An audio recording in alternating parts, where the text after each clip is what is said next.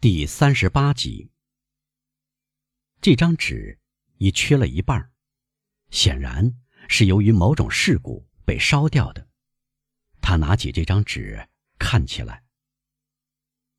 今天，一四九八年四月二十五日，亚历山大六世之邀赴宴，所献之款，而欲继承余之产业。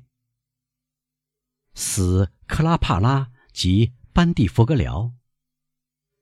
于今向概括遗赠财产承受人，爱直宣布，在携于同游之处，岛之岩洞中，埋藏于石、钻石、首饰，此处宝藏，约值二百万罗马埃居，仅需。守小港处第二十块岩石即可。设有洞口二处，宝藏位于第二。于中，此宝藏于全部遗赠。凯撒，一四九八年四月二十五日。怎么样？法里亚在年轻人看完以后说。可是，当戴斯回答：“我只看到断篇残简，一些不连贯的字句，字母被火烧掉了一些，难以理解。”我的朋友，对您是这样，您是第一次看到，对我就不是这样。有多少夜晚，我埋头钻研，重新组织每个句子，补全每个想法。您认为找到了中断的意思吗？我十拿九稳，您可以做出判断。不过，请先听听这张纸的来历。别作声，当戴斯大声说：“脚步声，有人来了，我走了，再见。”当戴斯很高兴能避开对方的故事和解释，因为这必然会向他证实。朋友的不幸心态，他宛如水蛇一般钻进狭窄的通道，而法利亚由于惊慌，倒恢复了一点活力，用脚把石板推上，再盖上一张席，为的是不让人看到他来不及掩盖的断裂的痕迹。来的是监狱长，他从监狱看守那里得知法利亚出了事，要亲自证实严重的程度。法利亚坐着接待他，避免做出任何有损于自身的动作，终于没让监狱长看出他的瘫痪。其实这已经使他半边身子入土了。他生怕监狱长对他生出怜悯，要把他安置在更卫生的牢房，就此同他年轻的难友分开。但幸亏没有发生这种事。监狱长离开时深信，这个可怜的疯子。只是略感不适，他心底里对疯子感到某种同情。这时，埃德蒙坐在床上，双手捧住头，竭力集中思路。自从他认识法利亚以来，法利亚身上的一切都这样有理智，这样崇高，这样有逻辑，以致他无法理解，在各个方面具有高度智慧，却只在一点上失去理智。究竟是法利亚在宝藏上变得迷乱了呢，还是大家错看了法利亚呢？当戴斯整天待在自己的牢房里，不敢返回朋友那里去，他想这样来推迟他确信神父发疯的时刻到来。对他来说，正是这一点，该是多么可怕！将近傍晚，在监狱看守照例来过之后。法利亚不见年轻人返回，便试图越过分隔两人的那段距离。埃德蒙听到老人拖着身子痛苦使劲的声音，哆嗦了一下。老人的腿麻木了，而且他的手臂也帮不上忙。埃德蒙不得不把他拉出来，因为他根本不能独自从通到当代斯牢房里的狭窄洞口爬出来。瞧，我对您穷追不舍。他带着散发出善意光彩的微笑说：“您以为能躲避我的慷慨赠与，但这是白费劲。因此，听我说。”埃德蒙看到他无路可退，他让老人坐在床上，自己坐在老人旁边的矮凳上。您知道，神父说：“我。”是斯帕达红衣主教的秘书、亲信和朋友。他是最后一位斯帕达亲王。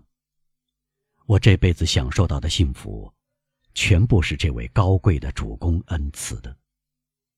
他并不富有，虽然他的家族的财富是尽人皆知的。我时常听人说道：“富比斯帕达。”他正如流言蜚语传播的那样。所过的生活，只是豪富的虚名。他的官邸是我的天堂。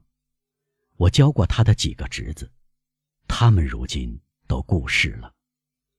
待他孑然一身时，我则绝对忠于他的意愿，报答他十年来对我的恩情。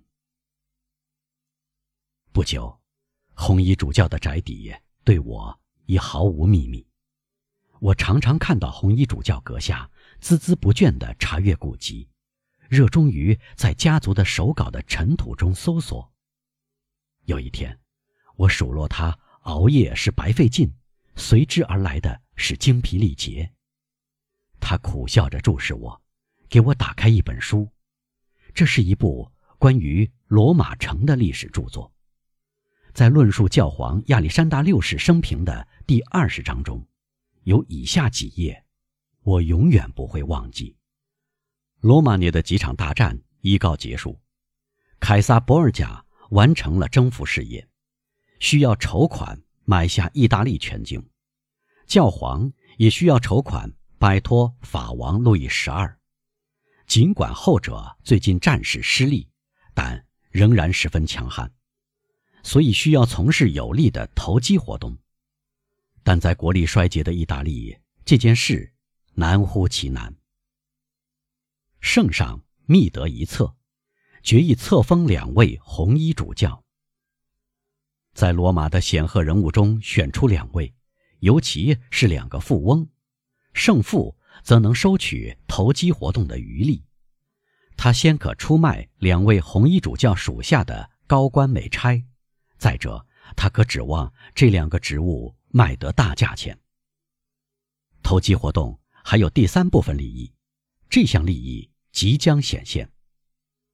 教皇和凯撒·博尔贾先物色到两位未来的红衣主教，即约翰·罗斯皮格廖奇，他一人独揽教廷高位中的四项；还有凯撒·斯帕达，最高贵、最富有的罗马人之一。两者都意识到。教皇如此恩宠的殊荣，无不野心勃勃。凯撒确定人选后，不久即找到谋职的人，结果是罗斯皮格廖奇与斯帕达捐职谋得红衣主教的职位，另有八人解囊谋得新设的两位红衣主教昔日占据之职，八十万埃居就此收进投机者的金库。再说。投机活动的最后一部分，这正是时候。教皇对罗斯皮格廖奇恩宠有加，授予红衣主教徽章，深信他们以报恩还债为起见，一定会集中于变卖财产，定居罗马。教皇和凯瑟·博尔贾决定设宴招待两位红衣主教。圣父与儿子之间有过一场争执，凯撒。想采用两种方法的一种，通常他总是这样对付密友的。第一种是用那把有名的钥匙，请人拿这把钥匙去开一个大柜。这把钥匙有一个小铁刺，出于锁匠的粗枝大叶留下的。大柜的锁很难打开，需用力去拧，随即为小尖头刺破，第二天便呜呼哀哉。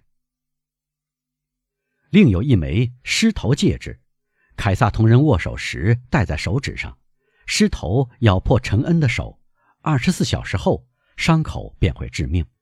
凯撒向父亲提议，要么让两位红衣主教去开大柜，要么分别同他们热烈握手。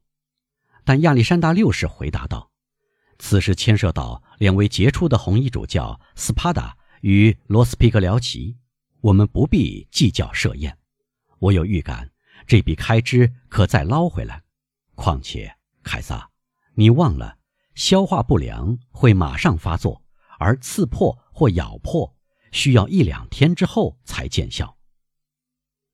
凯撒听从了这番议论，因此两位红衣主教受到邀请。宴席设在利恩的圣彼得教堂附近，教皇的葡萄园内。两位红衣主教深谙这是遐迩闻名的圣地。罗斯皮格辽奇受宠若惊，头脑昏昏然，空着肚子，笑容可掬。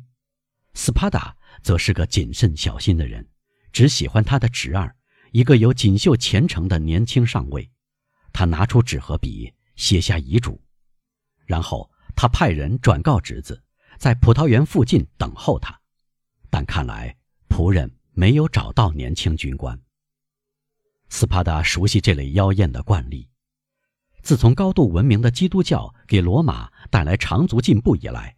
不会再有百人队长来传达暴君的命令，凯撒赐你一死，而是一个身为红衣主教的教皇特使，嘴含微笑传达教皇的旨意：圣上，请您赴宴。斯巴达在两点钟左右动身，前往利恩的圣彼得教堂的葡萄园，教皇在迎候他。令斯巴达触目惊心的第一张脸，便是他那。身着盛装、满面春风的侄儿的脸。凯撒·博尔贾对年轻人十分宠爱，斯帕达变得脸色苍白，而凯撒满含讥诮地瞥了他一眼，流露出一切不出他的所料，陷阱已经设好。开始进餐，斯巴达只有机会问侄子一句：“您接到我的口信了吗？”侄子回答：“没有。”而且完全明白这句问话的含义，但为时已晚，因为他刚喝下一杯教皇的膳食总管为他特意准备的美酒。与此同时，斯巴达看到又端上一瓶酒，主人给他斟了一杯又一杯。一小时后，医生宣布他们两人吃了有毒的羊肚菌而中了毒。斯巴达死在葡萄园的门口。他的侄子在家门口断气，死时做了一个手势，但他的妻子不懂其意。